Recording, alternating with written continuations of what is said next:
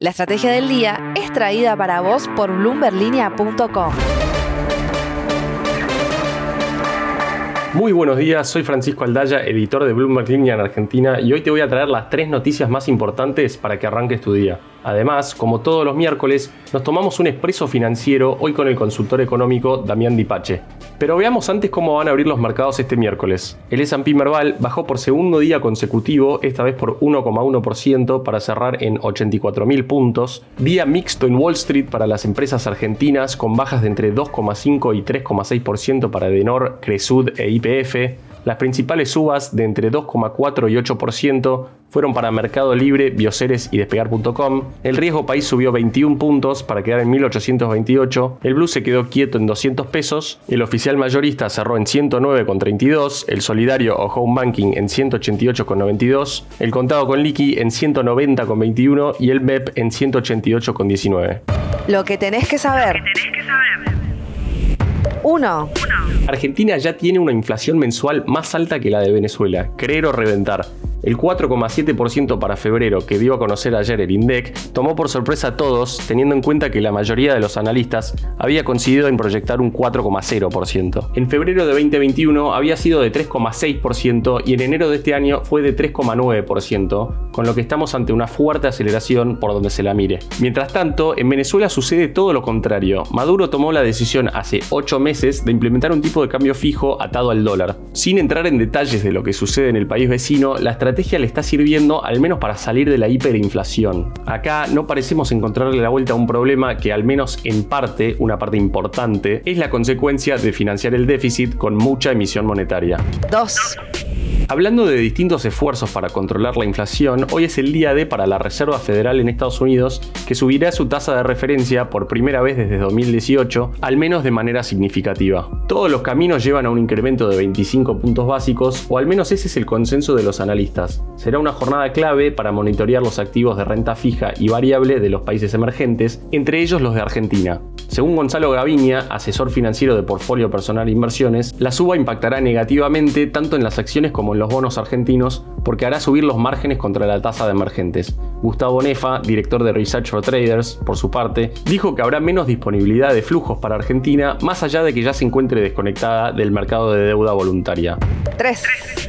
La calificadora de riesgo Fitch Ratings proyectó un crecimiento del PBI argentino de un 1,7% en 2022, lo que calificó como una fuerte caída respecto a 2021. Según el análisis de la entidad, Argentina sigue lejos de la sostenibilidad de la deuda, con altos déficits primarios, débil crecimiento real del PBI, altos costos de endeudamiento en el mercado y una aguda sensibilidad a los tipos de cambio. Fitch agregó que las perspectivas de crecimiento a mediano plazo del país siguen siendo débiles ante la ausencia de planes concretos para abordar problemas de competitividad de larga data. También señaló como obstáculos a los controles de capital y otras formas de intervencionismo estatal. Una mirada poco amigable mientras el gobierno sigue pronosticando un crecimiento del PBI del 4%. Expreso financiero. Y ahora una breve entrevista hoy con el analista económico Damián Dipache de la consultora Focus Market. Damián, bienvenido a la estrategia del día Argentina. ¿Qué impacto tendrá la suba de los commodities en la inflación anual de 2022? El aumento de la energía le trae grandes dolores de cabeza al gobierno y al bolsillo de los argentinos. El aumento del combustible del orden del 9,5% en el mes de febrero más el 10,5% promedio en el mes de marzo está derivando un aumento de la estructura de costos de transporte de carga, por lo cual tiene efecto de segunda ronda sobre los bienes y servicios de la economía. Eh, a su vez, el aumento del gas eh, en un 22% primero sería un tramo, después le faltaría otro tramo que rondaría el 14, 45% promedio para la clase media, 21% para el sector socioeconómico más bajo y tarifa plena. Sin embargo, para el sector socioeconómico alto. Sin embargo, está todavía pendiente qué va a pasar con las pymes que se va a ver en audiencia pública. Bueno, ese precio del gas es el que hoy eh, tiene duda e inquietud respecto de cómo se trasladaría primero el precio de la tarifa a las pymes y ulteriormente el precio a los bienes eh, y servicios que producen esas pymes en nuestra economía. Subir las retenciones y crear fideicomisos en el agro son medidas efectivas a la hora de contener precios internos? El armado de fideicomisos para desacoplar el precio interno de los commodities respecto de todos de sus precios internacionales tienen sus limitaciones. A su vez, eh, en el actual contexto de suba de las retenciones para eh, los commodities, está en riesgo la constitución de ese fideicomiso al trigo que destina determinada cantidad de toneladas para abastecimiento del mercado interno para que no termine impactando el precio del commodity en el, precio de los bienes finales que consumimos en góndola todos los argentinos, sobre todo en el caso del pan, pastas secas eh, y derivados. Reitero, tiene sus limitaciones. Actualmente la negociación está en conflicto básicamente por la eh, mm, presunta suba de las retenciones en los próximos días a la soja. Hablando de 2022, ¿crees que el acuerdo con el FMI va a lograr ordenar la macro al punto de mejorar la confianza y la inversión del sector privado?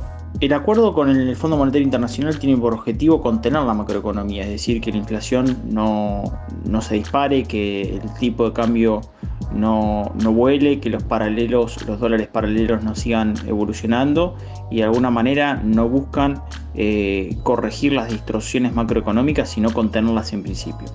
Respecto de un programa sobre el crecimiento, eh, que programa garantice un crecimiento sostenido de la economía en Argentina, parecería ser que eso sin reformas estructurales importantes como la reforma tributaria, reforma eh, laboral, previsibilidad en el sistema de jubilaciones y pensiones a nivel futuro, no lo, garantizaría. Por eh, el contrario, lo que está generando este programa es un ajuste del sector privado con más nivel de imposición y, tributos, lo cual desalienta la inversión privada en nuestro país y eso no garantiza un crecimiento sostenible de la economía para los próximos tiempos y además perjudica específicamente a sectores eh, vinculados a a ese crecimiento.